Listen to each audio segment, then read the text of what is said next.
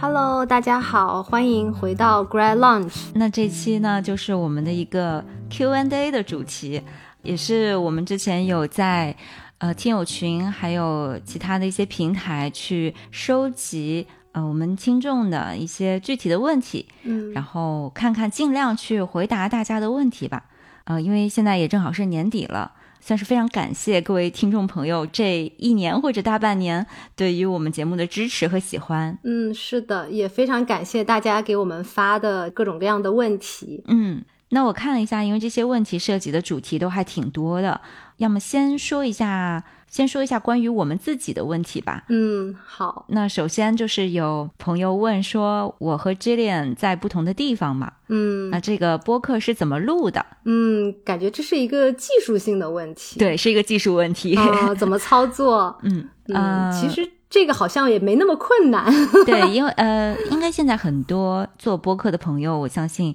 都是在不同的空间在录，嗯尤其好像这个播客也是，我觉得应该差不多是在疫情期间火起来的一个一个媒体，嗯，是的因。为它是特别适合不同空间的人一起录节目，所以就比较方便。我和 J 恋的话，我们其实是我们其实是一起视频通话。对，然后，但是呢，我们自己收自己的音，嗯就相当于说我们在讲话的时候，其实我们就是在打一个视频电话啊、但是我们并没有从那个视频电话的软件上录音，我们是自己额外就是说自己准备一个麦克风，然后录自己这一边的声音。这样子的话，它的那个音质会比较好一些，而且它嗯、没有说，比如说网络可能会存在延迟嘛，对，那相当于我们就是两轨不同的声音，最后把这两轨拼起来嗯，就可以了。是的，就是我们等于是各自在本地录音。嗯，是的。然后呢，最后再用那个音频软件把两个轨道合并在一起。对，好，那还有其他一些关于我们的问题啊，嗯，就说这个播客是从什么时候开始筹划准备的？呃，我们我们其实有想法的时候，应该是去年就有想法，对。嗯但是我觉得当时的想法没那么具体，对，非常缥缈的一个想法 对。然后就想着说，哎，咱们俩应该一起做点什么事情，啊、对对对，嗯，对吧？然后可能可以是播客，但是具体我们要聊什么，当时觉得其实还是有很多东西可以聊的，就嗯也没有那么具体的一个想法。对，嗯嗯，真正开始说决定我们要做一个关于博士生经验分享的这样一个主题的播客，应该是在今年的年初，可能一月份的这个时候。嗯，差不多。嗯，对，所以其实我们筹划的时间就并不是特别长了。这样子算来的话，大概、嗯，大概两个月。我感觉这说明咱们的行动力还是蛮强的。啊， 对，对，因为当时感觉上，我有的时候觉得，就是你有一个想法之后，到真正能够做出来，就可能中间会一直拖拖拖嘛。嗯，但是我感觉咱们当时说了这个事情之后，好像很快的就说，哎，那咱们要买什么设备？嗯然后我们当时就买了，买了之后我们就说，哎，那我们定个时间，然后就可以嗯开始录。当然之前我们还是有，就是说我们要先列一些可以聊的话题。最重要的，你不觉得是想名字吗？哦，对对对， 我记得我当时在名字上卡了好久是。的，而且关键是这个事情是在我们当时筹，就是想要做这件事情的时候，你就已经非常有先见之明的说，我觉得这件事情会卡在名字 上。 嗯，对，反对正前期筹划要做的事情还挺多的，但是我们嗯确实自夸一下啊，行动力在这件事情上好像还挺强。哦，是的，嗯，但是还有一个问题就是说，为什么我们是毕业了三年以后才开始做这样一档播客？嗯嗯，我其实要纠正一下，我是毕业三年了，但是 Jillian 不是。啊，对我大概今年年头的时候，算是毕业不到半年吧，嗯，就差不多半年的时间。对，对，就是相当于是你毕业了半年之后，然后我们来一起做的这个博客。 对，嗯，对，所以其实并不是说故意的拖了很久。是，的，而且就做播客的话，它要定期更新嘛， 嗯，就是我们都得比较有时间一些。对。对，而且我虽然是毕业三年，但是我毕业之后有做过其他的工作，嗯嗯，所以也正好是在今年年初这样的一个时间节点上面，我和之恋都发现我们未来会有一段时间是有条件嗯去做这样一个事情的，因为毕竟这个事情做起来之后，它也算是一个 commitment 嘛。对，就是不能三天打鱼两天晒网这样 子，对吧？就是它得定期更新嘛。然后正好呢，我毕业之后，我目前的工作就是也不是说特别的忙碌，嗯我就是还算是有周末的时间，就跟以前读博是不一样的。因为读博的话，像我们前面就有一些节目已经讲过了，就是读博期间你真的会觉得自己没有周末，没有假期，嗯那现在的话，我是觉得自己可能有周末的时间，然后感觉哎，我们可以利用这个时间，然后我们做一点别的事情，这样子。嗯，那这个就是也接到了另一个问题，就是说问我们是怎么样坚持周更的。嗯嗯，这个的话，就是首先我们两个人都能够每周保持一些时间。对，另外一个很重要的原因就是，我现在因为是自由职业的状态，所以我的时间是完全可以自己支配的。嗯那、因此我也是相当于嗯、承担了更多一些，就是在比如制作呀或者各方面的一些工作。嗯对对对，我觉得如果我也在做一份全职工作的话，这个难度会非常大。对对，所以呃，如果你非常喜欢我们，比如我们的片头啊，或者我们的这个声音的编辑啊，这都是泽渊的工作，就是泽渊花了很多的精力在做这些。呃，如果你不喜欢的话，也嗯可以告诉我。 对，那我们就改进嘛。但我其实是我觉得泽渊真的花了很多时间，然后也做的特别好。啊，谢谢，谢谢我是很喜欢我们的那个片头，谢谢搭档的认可。嗯 那还有一个就是说，问我们毕业为什么没有留在学术圈，嗯，然后离开学术圈的感觉是什么样的，以及生活中的变化。呃，这个的话，我觉得我可以说是离开了学术圈了。这个我之前在其他的节目里面有讲过，嗯，但是是这点其实还不完全是，对吧？呃，我觉得我就算是一半儿吧，一半儿一半儿这种感觉。嗯嗯，因为我现在是就我是艺术史专业嘛，就大家也知道，嗯然后现在是在博物馆工作，然后也是做就做研究，嗯就研究的岗位。那其实我感觉自己还是在做学术型的工作，嗯但是呢，确实不是在高校。然后博物馆的工作的话，就是杂事也会有一些，嗯平时更多的可能就是算是做所谓公共教育这样子。嗯那我我其实自己就觉得说，好像我是还在做学术研究，但是呢，确实又好像不是在学术圈儿，就是我觉得你这个还是属于在学术圈的工作，哦因为学术圈的工作不见得只有高校教师嘛。对，尤其是你比如像这个博物馆这种领域的话，嗯，你比如说你想高校教师，他的工作也是在教学和其他的。行政事务之余去从事自己的研究，哦，然后你的工作就是在博物馆工作之余去从事自己的研究对，哎，那要那要这样说因的话，为你这也是一个研究，究型的岗位嘛。对对对，那倒是。不过他还有一个问题是说，离开学术圈的感觉是什么，以及生活中的变化。嗯我其实感觉，就是如果说我在博物馆工作不算离开学术圈的话，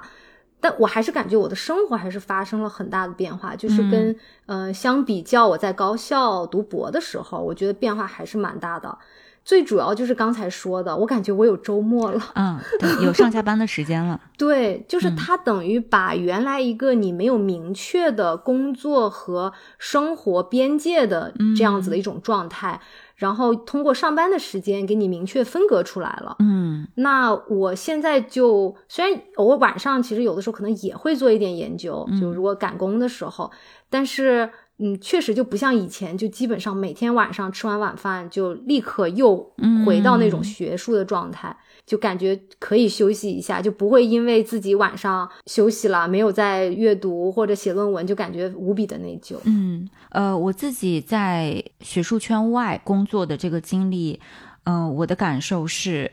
一个是跟 j e l n 刚刚讲的是完全一样的，还有一个我有一个很强烈的感受，就是学术圈外的工作，它有非常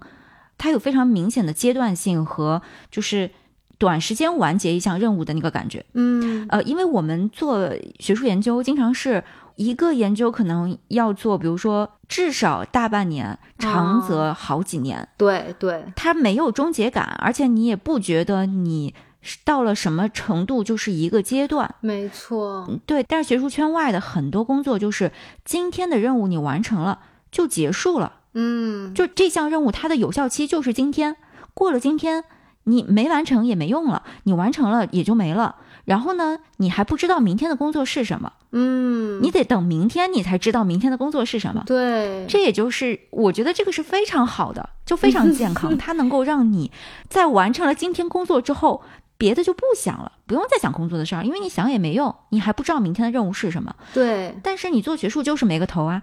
你就是就算你一篇文章写完了，你手头还有其他的工作啊，是的，是的，你永远是就是没有那个止境感。对，所以，因为你的任务它有一个非常短暂的一个阶段性，所以你会觉得好像你完成了很多的事情，嗯，就你觉得一天做了好多事，然后一个星期也做了好多事，因为你觉得对吧？它都是一些小小的阶段性的成果。对，就是你有及时的回馈，哦，对对对，嗯而做研究的话，你就是那种我一年感觉好像我才做了一个成果啊、啊，去了一个会议，发表了一个文章，这就已经很高效了。对，嗯，甚至我觉得有的时候可能，比如说你一年，你好像哪怕你是在做一个研究项目，但是呢，比如说你这个研究项目如果没有出版，你好像那个感觉就是还是觉得这个事情我没有没做 对，嗯，就是那种感觉，就没是做完，反正、嗯、对，，就是没做完，然后你没有一个完结，然后没有一个积极的一个反馈，嗯。我觉得这个也是读博期间就说让我自己感觉到蛮痛苦的一个点，嗯就是它没有一个及时的反馈，嗯然后你所有的满足都是延迟的，对，然后你的反馈也都是一个长期的，对，那这样子的话，你怎么在这样一个长时间里面还要继续保持热情，这个就是非常考验人了。嗯嗯，就也是很难坚持的一个一个重要原因。嗯。呃，我想我们以后肯定还会专门再去聊关于离开学术圈的话题，以及嗯我也可以聊一下我后来的工作。嗯，当然，这个的话，我估计可能得分几期来说了，一期肯定是讲不完的，因为这些问题也都是大家很关心的，也都是非常重要的问题。对，但是呃我们就是今天在这里，只是简单的去回应一下我们的感受吧。嗯刚刚讲了一些，好像对于说离开学术圈之后，感觉啊，好像日子好过了很多，讲的都是之前学术圈负面的感 受。呃，那我讲一个正面的吧，就是嗯说，呃，离开学术圈之后，我自己对于学术圈的怀念，或者说我认为呃它好的东西，我会想念的东西，嗯有一个就是来自于一个。知识层面上的，或者是这种脑力的认知的、这个层面上的，嗯，挑战和满足感。嗯，这一块儿的话，确实是大多数工作，我觉得都比较难给到我，哦，明白，跟学术圈的工作相比，嗯。就是你其实不喜欢那种重复性劳动的这种工作类型，对吧？啊不，还不仅仅是重复性劳动，嗯重复性劳动当然大家都不喜欢，嗯，但是即使是创造性的劳动，嗯，我觉得它对于脑力的消耗都是只能是属于一般般吧。哦，就是说对你的大脑的那种挑战的刺激不够，对嗯，对，跟学术圈的工作相比，跟做研究相比，包括你周围嗯、接触的人啊、共事的人啊，然后包括你的这个圈子啊等等，嗯，他都没有说在嗯极限层面上对你的智力提出 挑战。对对，是的，我觉得其实这个可能也跟我们刚才聊的有一点相关，就是说为什么我们感觉好像离开学术界之后，感觉生活轻松了一些，嗯因为他不会每天在那个知识上面就是一直挑战你，所以我觉得这个也是让我有的时候觉得我好像轻松了很多，因为、嗯对吧？因为他一直挑战你的话，你的精神一直是紧绷的，然后嗯当然你会有那种非常满足、嗯呃的那种感觉，但是呢，你也会有就是可能你没有思路的时候的那种痛苦，嗯也会有。对然后现在呢，可能就是我想要有挑战的时候，我可以有挑战，但是我不用就说好像每天都在这个挑战上面，我不知道跟这个是不是有点什么关系，呃是是是，嗯我本来说想说一个正面的，结果 J 恋解读了之又后被我呃发拉现回去。不好意思，我不又不带不跑偏了。 不不，但你说的是对的，确实它这个是一个双面性的东西。嗯嗯，对，但是就是只是说，在我看来的话，我还是非常想念一个那样的环境，就是嗯你会跟很多这种特别聪明的头脑一起共事，对，嗯然后一起去探究最前沿的知识，嗯，去解决一些非常艰深的问题。这个还是很过瘾的，因为包括我现在也还是很喜欢看学术报告，嗯，嗯，就是这种感觉我还是很喜欢。对我我其实也是，就是比如说读到一本研究著作嘛，然后有的时候就是看到别人写的一些观点，然后就会特别兴奋，嗯，然后就很激动，就读到一本好的研究著作特别激动，然后或者就是说，比如自己的某个研究，然后突破了某个点，发现了一些一些所谓的就是一些新的见解，然后那种成就感，我觉得是可能做其他的工作就是没有办法达到就是那么高的一种一种成就感的那种感觉。嗯嗯，是。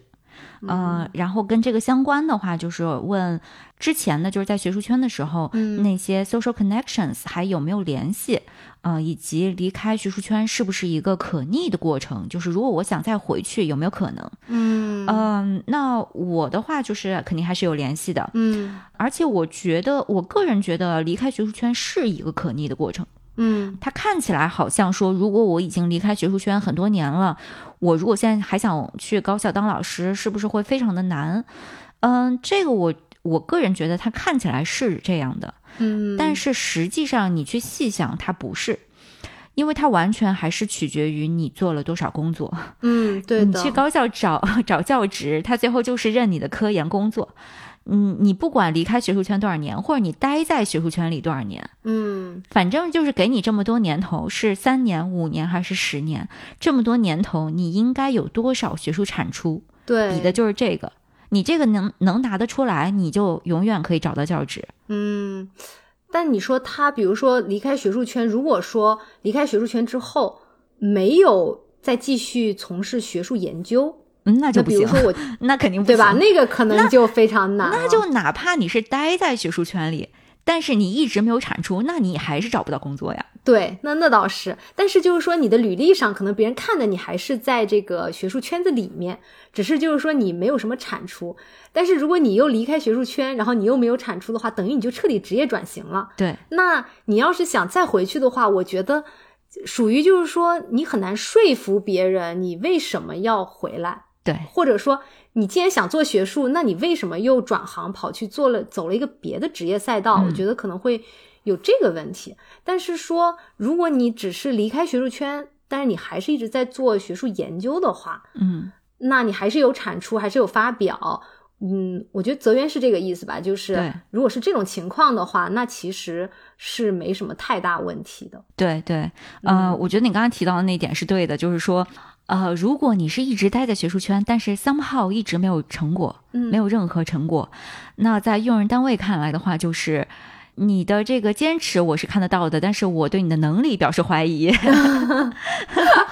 对，但是如果你离开了学术圈，并且这么长时间也没有产出，那别人就是既不知道、无从判定你的能力，嗯，也觉得你的这个意图或者是对你对于这一条职业道路的兴趣，它也存对疑。嗯对对，是这样子。因为我觉得前者最起码他是能够感受到，就是你就是想在学术界的，就是你这个职业赛道是非常清晰的。嗯，但是你后者他就会彻底对你整个人的这个动机就产生怀疑了。嗯，对。但归嗯根结底的话，反正就是我觉得学术圈的工作，最后看的还是你的学术成果，对的，对的，对吧？因为我们嗯也知道有很多人，他就是他甚至都没有博士学位，他就一直是在学术圈之外，但是他做了非常有成果的研究，嗯，是那他的也可以被大学聘去当教授的。嗯因为我们也见过这样的例子，只不过是我们现在这样子的例子会少很多，但是以前会有很多的，就是最后还是看你的成果。嗯嗯，但是至于说有没有回炉的打算，问我啊，我是肯定没有的啊，我离开我就肯定离开了，否则我就不会离开。啊，对那我的话，我是、你还没离开呢，呃对对对，就我属于还还在里面吧，就是嗯那接下来一个问题是说，呃，这个好像比较具体啊，就是说人文学科毕业，OPT 一年，如果不去 academia 换学术 H1B 的话，在美国做什么工会比较好？呃嗯、我觉得这个也是一个很技术性的问题，因为嗯，我就跟大家先解释一下，就是说我们人文学科在北美的话，就是说在美国吧，呃，毕业之后你是有一年的 OPT，嗯就这一年 OPT 是给你找工作的，嗯，你但只有一年的时间。但比如说像你是读那种 STEM，就是什么数学呀、那些的，它好像是有三年，但我们人文学科只有一年。嗯呃，那如果他，我觉得他的问题是说，如果不在学术界的话，嗯那你这一年结束了，OPT 结束之后，你还想留在北美，你就必须得换那个 H1B 签证，因为没有这个 H1B 签证的话，你等于 OPT 的一年到到期，你就得回国，你就没有办法留在北美了。所以他是想说，如果不在学术界，又要换 H1B 的话，那做什么工作会比较好？嗯这个我觉得大概是他的问题。但这个的话就是嗯，得看具体情况了，因为虽然说的是人文学科，但是不同的专业你能做的做的工作那差别也很大。是的，是的，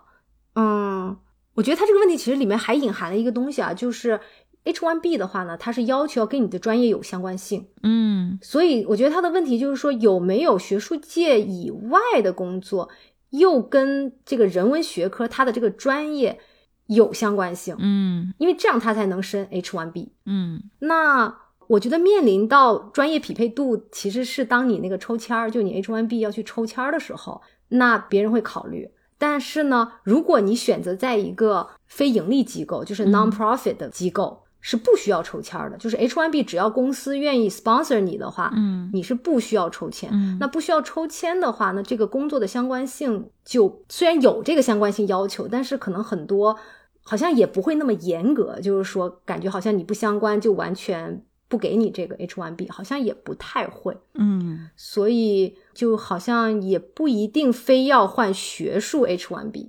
嗯对对，你肯定就是尽量找一个相关的，但是如果实在没那么相关的话，其实有有挺多办法，就反正你生拉硬靠就拽你怎么这个专业对对你有帮助之类的吧，嗯啊，就是这样子。我们要么以后专门做一期关于这个 OPT 还有签证的这块儿的节目吧。啊、可以，就讲讲什么 OPT 啊、CPT，还嗯有 H1B 这些，对对我们可以专门开一期。嗯，然后我们还有一个听众问了我们一个问题啊，就是说，呃，听了我们很多节目之后呢，就发现我呢跟泽渊就是说很多的观点都非常的相似，然后尤其是说。呃，我就是说我没有反对过泽渊讲的东 西，那就想问问我们说，你们有什么时候是意见不相同的？嗯对这个问题呢，我觉得我们肯定不是说意见什么时候都相同，但是，但是我自己回想了一下，我觉得确实就是泽源讲的很多东西，我确实都是蛮认同的。然后有的时候我们两个可能，比如说有一些东西，我并不是说完全认同，但是我觉得他讲的那个面向是对的，是我认可的。然后只不过说我可能补充一下，然后我就就提供了一个不一样的一个视角，嗯这样子，就另外一个角度去看吧。但是确实，我觉得大部分泽源讲的东西，我都是还是蛮认同的。呃，其实我觉得，因为我们聊的内容基本上就是说学术圈里的，或者说读博期间的一些经验嘛。嗯那经验这个东西，它也没有什么说意见相同不相同，对吧？它就是就是每个人的经验而已。嗯，或者有一些就是说客观的一些一些实际情况，你读博它大概是个什么样子，上课怎么上，就这些，它就是一些客观事实，嗯，然后基本上也就不是说那种非常有争议的问题。我觉得我们好像没怎么去聊那种特别有争议的问题，因为它也不不太属于我们的这个节目的主题吧。比对如说什么政治问题，就这些我们也也不涉及。对，嗯，学术圈里面，我觉得学术观点当然是有争议的，但是嗯啊我们也不是说去聊这个具体的研究。嗯嗯，其他的，我觉得我们的内容里面倒本身就不太会涉及到一些有争议的问题。对的。但我想说，以后假设我们就是去聊更多的情感问题，我觉得可能那块儿会比较有争议一些。哦 但是， 对，但是在我们转型成为情感博主之前， 呃，估计可能还不太有这样的机会。嗯，但是刚刚讲到的这个问题啊，我觉得挺有意思的，嗯因为这个问题他说的是 Jillian 没有反对过我，然后觉得 Jillian 给的这些回应都是特别的 positive，嗯但是没有说我没有反对过 Jillian。所以我反思了一下， 我觉得他其实，我觉得他其实捕捉到了一个非常重要的一个特点，嗯这是我的观察。我觉得它体现出了 Jillian 作为这个 F 型人格的特质，哦，就是共情能力特别强，而且呢，在说话的时候会非常愿意照顾别人的感受，所以可能就形成了一个习惯，就是你先说，你说完了之后，我呢都觉得嗯。很对，你说的很对。然后呢，这时候假设我还有要补充的，我说，那么同时呢，我认为什么什么什么，嗯他会再继续去补充，甚至他补充的这些东西可能就是反对的啊。但是你听不太出来他的那个，就是他的那个反对色彩不是特别明显，他是把他的反对变成了一种补充，啊，隐藏的比较好是吧？这就是非常有谈话的技巧嘛。哦那这样子讲起来的话，大家这个讨论就能够以一个非常和谐友善的方式进行下去。哦，但是我作为一个 T 型人格呢，就是我发现我自己经常就是会，我们讲说有话直说也好，或者说就是说讲的特别直接，嗯，不太会就是说照顾到这些谈话技巧上的东西。就是我会尽量去照顾，但是有的时候它是一个习惯，那有的时候我就会直接说，哦不，这一块我有不同的观点。我可能会直接这么讲，嗯，但是可能 Jillian 他不会这么讲，他即便是有，他可能不会选择这样的措辞，但是我会，啊，所以可能这样子的话会给人非常嗯明显的感觉到，好像我对有些事情是有不同意见的，但其实 Jillian 也有，只是他把它包含在一个比较有技巧的一个话语听上之去比较内。舒服，对，，听得很舒服，就作为嗯一个补充意见这样提出来，嗯，我感觉有这方面的原因。哎，我觉得你说的还挺有道理的，就是好像确实我不会说特别直接的就跟对方说，好像嗯，我这个地方不同意。当然，就是可能就是说像泽渊刚才讲的，就可能也涉及到话题，因为我们就是讲这个读博的一些经验分享啊，它不涉及到一些特别就是说观点上面的一个东西，它也不是特别敏感的那种话题。嗯，但可能比如讲到有些，比如像情感问题这种，我有非常强烈的我自己看法的，那我可能就会觉得，嗯，这个我我我不是这我不认同这样想的，那我但是们大期部分待是 一下。期待。对，然后所以就是感觉确实是这样，就我平时说话好像也不太会特别直接的讲我自己不认同这个东西。嗯，我觉得泽院观察还是蛮敏锐的，就是我会，因为我觉得确实我有肯定对方的那些东西，然后只不过是我想说，我补充可能有别的一些可能性，然后听上去是是认同的，但是可能实际上是有反对的那个嗯观点在里面的，嗯是这样。哇，你嗯这样子的这种谈话风格太值得学习 了、我是不是适合做一下心理咨询这种？啊！适合，绝对 适合。啊嗯因为我还见过有一些人是那种，他明明是认同你，嗯但他非要先上来说不，啊，有这种情况， 有有有有，太有哦了！哎，我怎么感觉好像你想到了具体某个人的样子？ 嗯，是的，就是这样。那你一会儿私底下跟我说一下是谁，我好奇。 好，嗯那刚刚这些问题是关于我们的啊、嗯那我们接下来去看看其他的问题吧。嗯，因为我们之前有做了一期关于导师的节目，对，那很多同学就是还提了蛮多跟导师相关的，他们比较关心的话题，嗯，主要的集中在怎么去做导师的背调。 哦，就是说，因为既然说存在一些可能，比如有毒的导师，嗯我们那期节目里面也讨论过第三十四期，对，那就是可能很多同学就会比较关心说，嗯、我现在还没有进入一个博士项目，嗯，那我能不能提前先去有什么办法给我避雷？就是说，怎么去了解到，比如说导师的手下是否有毕业的学生？嗯，因为我们之前那期节目里面有讲说，我们认识的朋友，嗯，他的导师其实手下一直都没有毕业的学生，就是这是对一个比较就是危险的信号了，因为他在这个学术圈时间已经很多年了。是的，那怎么去了解这样子的信息？嗯包括说是怎么去了解这个导师的带学生的风格啊，或者说是他忙不忙啊，嗯呃等等。呃，这个问题我觉得其实还是挺复杂的哈。对其实是有方法去了解，但是比较复杂一些。对对，我觉得可能就是要了解导师手下是不是有毕业的学生，我觉得这个可能相对来讲就是方法还稍微简单一点点，或者说可以直接一点。嗯就是我相信，就是大部分的系的官网都会有那个 alumni 的名单，对就是历届毕业生。对，大家可以去看那个历届毕业生的名单，然后你可以就笨办法的话，你就是一个一个搜嘛。嗯，然后甚至有的它底下就会写说他的导师是谁对，。是，对，如果要是没有的话，那你也可以就是一个一个搜，然后你看他的那个研究方向，然后甚至你也可以搜他的那个博士论文嘛。其实嗯你搜博士论文，虽然你有一些他可能你看不到全文，但是你还是可以看到导师名字的。对，导师一般就是那个 chair，对对对，就是 committee chair，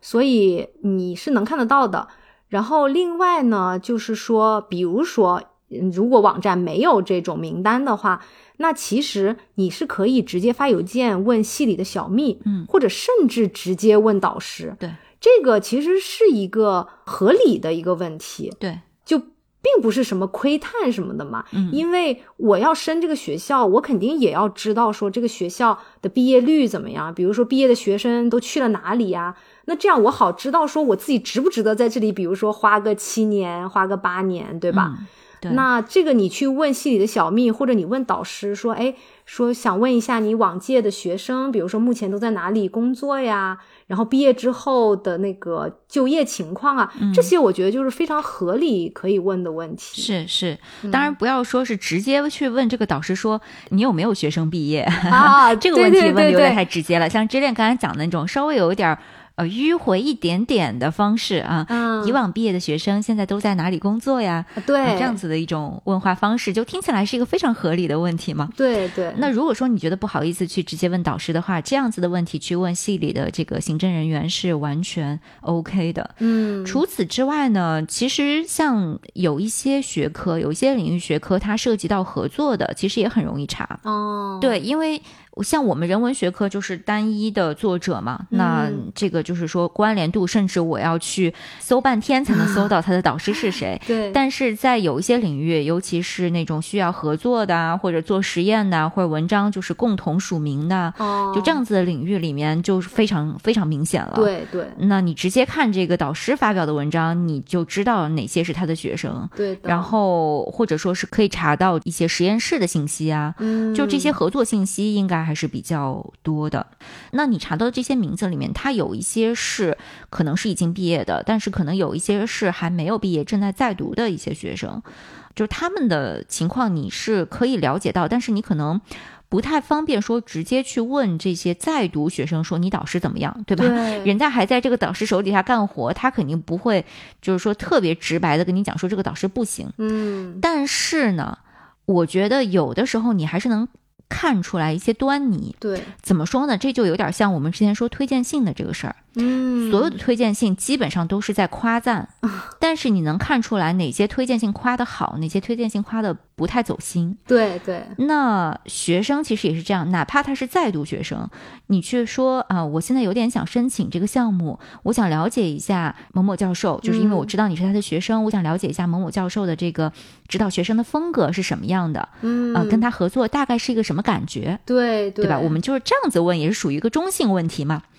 那这个时候呢，如果这个导师非常好，通常来讲，这个学生会直接跟你说，这个导师非常好。嗯，我跟他合作非常愉快，他对我的研究非常有帮助。通常真的会这么说，是的，是的，他会直接告诉你这个导师非常非常非常的好，嗯，这就是一个积极信号。但是如果他不这么说，他就说啊都挺好的，挺 OK 的。啊， 对，那这个呢，就是属于不代表说这个导师人就一定不好，嗯但是这个显然不是一个非常积极的信号。对对，因为大家可以想象嘛，就是如果这个导师，就是你确实觉得这个导师不是很好，比如不是很带你啊，然后或者人品不是很行，你是夸不到，就是很积极的夸赞，你是说不出来那些东西的。对就你心里一定是有点儿什么，所以你就算是不好说这个老师人品不行，但是你那个言语你也做不到，就是很积极、很正面的。嗯，嗯，所以这个东西大家还是可以从里面就是品到一点嗯这个味道在。对，或者嗯说是你多问几个学生，对对，也是一个能够帮你，相当于是说是更能够帮你去判断吧，因为确实有一些可能是例外的情况。是这些也是方法，还有一个就是你可以去有一个网站叫 Rate My Professors，啊，我也是想到那个，嗯这个网站它其实就是学生给导师打分的一个网站，它是可以提供一些信息，然后主要的是这个导师的一个教学的风格，嗯，就倒未必是他带学生的风格，对对吧？，对，这些主嗯要是、主要都是本科生嗯，在写评价，对嗯对，但是大家都可以去看一看，因为这些是公开信息，嗯而且这些是一般来讲是比较客观的，嗯，对等于这个教授的本科生嘛，然后那这些本科生跟他没什么关系啊。对对，那就随便写了，甚至是，但也有可能就是说有一些极端的评价，比如这个教授给他的一个低分，他就给他一个差评，啊这也是有可能的。反正大家自行去判断，但是这是一个信息摆在那里，你可能就是也会去了解一下，对，嗯、相当于是交叉的做一个参考。嗯，是的，是的，它这个里面就是，当然就有那种喷子，啊嗯，但是里面会有学生，就比如说评价这个老师的一个上课风格呀，然后你大概可以感受到这个老师，比如说严不严格呀，然后或者对学生的帮助啊，对吧？对，就是还是可以得到一些信息的，嗯就是可以做参考。嗯、那至于说这个导师忙不忙，嗯，这个我觉得你光看他的行政职务这嗯不看不太出来。有帮助。嗯对这个，我只能是说，不管他担任什么行政职务，或者他处于这个职称的哪一个位置，他大概率都会非常的忙。对我还没有见过一个导师说不说 他忙，不忙，对对，就都是忙的不行。嗯对，嗯，但是还是有一些导师，就是说虽然哪怕他很忙，但是呢，比如说他手下的学生比较少，比如就一个学生，那跟他手下有六七个学生，那他这个就是说能照顾到你的这个程度是不太一样的。嗯另外也就看导师了，因为有些导师他可能就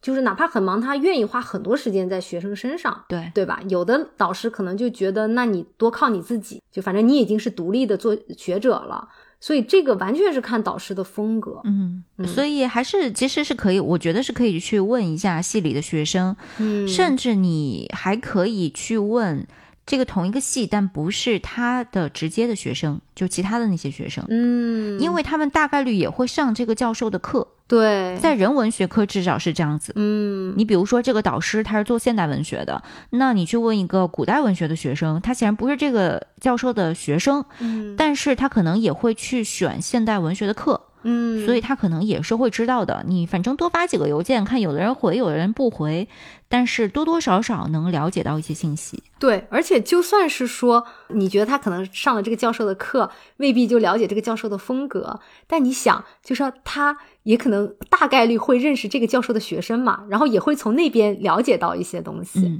对，所以这个也相当于是一种反向的推荐性吧。啊，那你，看，我们去选择的时候，可能我们就选一个，如果我们有条件选，嗯，那我们就选一个，就是学生说他特别特别好的这样一个老师。嗯，对，那如果没有条件选的话，那确实也没有什么办法。可能很多时候我们并不是选择权并不在我们这里，只有这一个学校给了我 offer，那没得选，啊，对是的吧，？是 的，而且如果说学生他的反应就是比较平淡，就说嗯这个导师还可以，那也不代表说这个导师就有毒或者他就不好。对，这就有点像推荐信，就是说，如果一个推荐信它的这个语言比较冷淡，也嗯不能代表这个申请人就能力不行。对。然后我觉得这里的关键其实还是要多收集信息，就是你要多问几个人，嗯，因为有的时候他确实是有那个偏差的，就是可能有一个人他就跟这个导师磁场不合，嗯，或者他就对这个导师没有明显的偏好，觉得就是好或者不好，那他就是态度比较一般。所以呢，大家就是多收集几个，这也是为什么我们要推荐信的时候，都是要三封推荐信嘛， 对吧？ 就是你要收集越多的信息来来讲的话，你更容易得出一个比较准确的一个判断。嗯，是的，是的。然后那讲完了这个导师的选择，嗯还有一些问题是关于和导师相处的。嗯这个因为我们在三十四期里面也是重点去聊的。嗯，有一个比较具体的问题，我觉得还挺有意思的啊，嗯是说他觉得自己不知道怎么和白男导师相处。就是白人男性嗯导师嗯相处，是说觉得自己好像是更喜欢和亚裔女老师交流，但是面对白男老师呢，就会觉得害怕啊、哦，这个对，他还有个例子啊，这个具体例子是这样的，就是说他呢是在一个硕士项目里，所以呢，这个硕士导师他的这个项目的硕士导师是直接分配的，那相当于这个导师和他的研究兴趣呢并不是很一致，嗯，平常呢跟导师交流也不多。那他现在遇到的问题呢，就是说，嗯、最近呢交了一个 proposal，因为学校呢有一个这种 forum，就可能研究生论坛这样的一个、嗯对这样的一个机会。但是呢，他提交了这个 proposal 之后呢，这个学校的这个 forum 他会发链接给这个学生的导师，去问导师是否同意学生参加。哦，啊、这个也情况是一嗯个会有可能会发生的情况。对，对，那通常来讲，就也不是什么大事儿吧，对吧？对但是这个学生呢，这个时候就感觉到，好像说就不知道怎么样开口让导师去留意这个邮件，并且同意。嗯，哎，这个问题，我其实觉得这个就发邮件就好了。对我我的感觉对是他看起来这么合理的一个要求哈。问题就在这儿，就是说它看起来是一个非常简单的事情，嗯，但是即使是这样简单的事情，他都觉得困难，嗯，因为他自己觉得在面对白人男性导师的时候很害怕。哦，这个是不是有一点点？因为我觉得他的这个害怕也可能来自于他说跟导师交流不多，但是，因为你想，就是说你交流不多，但是这个是不是一个嗯就是孰因孰果的问题？他是不是也有可能因为他他本身害害所以怕流他就不多？不交流。嗯，所以我感觉他这里说他更喜欢跟亚裔女老师交流，所以他还不纯是一个语言上的，对对吧？因为你亚裔女老师的话，那你也是英文交流，嗯所以他并不是一个语言障碍。这个我其实有点，你你怎么想呢？因为我想是这样子的，我觉嗯得，啊，我觉得这个情况其实在我看来已经是有一点严重了，因为哦就像我们我刚刚跟 j i l 都是共同感觉是这件事情，你去发一个邮件告诉导师说啊，我现在提交了一个 proposal，他会给你发一个链接，然后会嗯问你是否同意，麻烦帮我点一个同意，对就这样子的事情，它是非常简单的，对，那如果你在做这样子的事情的时候都觉得很困难的话，就说明你的这个恐惧心理已经相对来讲比较严重，它已经对你的这个日常的生活和学业的这个影响，嗯就是它这个影响已经相当的明显了。对，那不论是出于什么原因导致你产生这种恐惧，可能比如说你过往的经历啊，嗯或者是什么，就是使得你产生了这样的恐惧。我想它可能都是一个需要长期去嗯调整的过程，它可能不是瞬间就能就能改善的问题，嗯可能不是说我现在告诉你啊，你不要害怕，你就只要发邮件，可能不是这样就能改善的，因为我感觉它是一个可能是一个比较需要时间的一个心理上的一个一个障碍吧。嗯，对对，得调整。对，所以我其实是会建议你去学校的 心理咨询中心去了解一下。嗯，我个人是这样建议的，就是我们之前在第二十八期的时候也讲到过，一般来讲，美国如果你是在你你应该是不是在美国的话，也是在嗯可能西方的学校，因为你说白男导师嘛，对吧？嗯一般来讲，学校里面它是会有这样子的一个心理健康服务的机构的。我们在第二十八期里面有聊到这方面的问题，我觉得其实你不妨去了解一下，倒不见得是说这个你就需要治疗啊，就怎么怎么样了。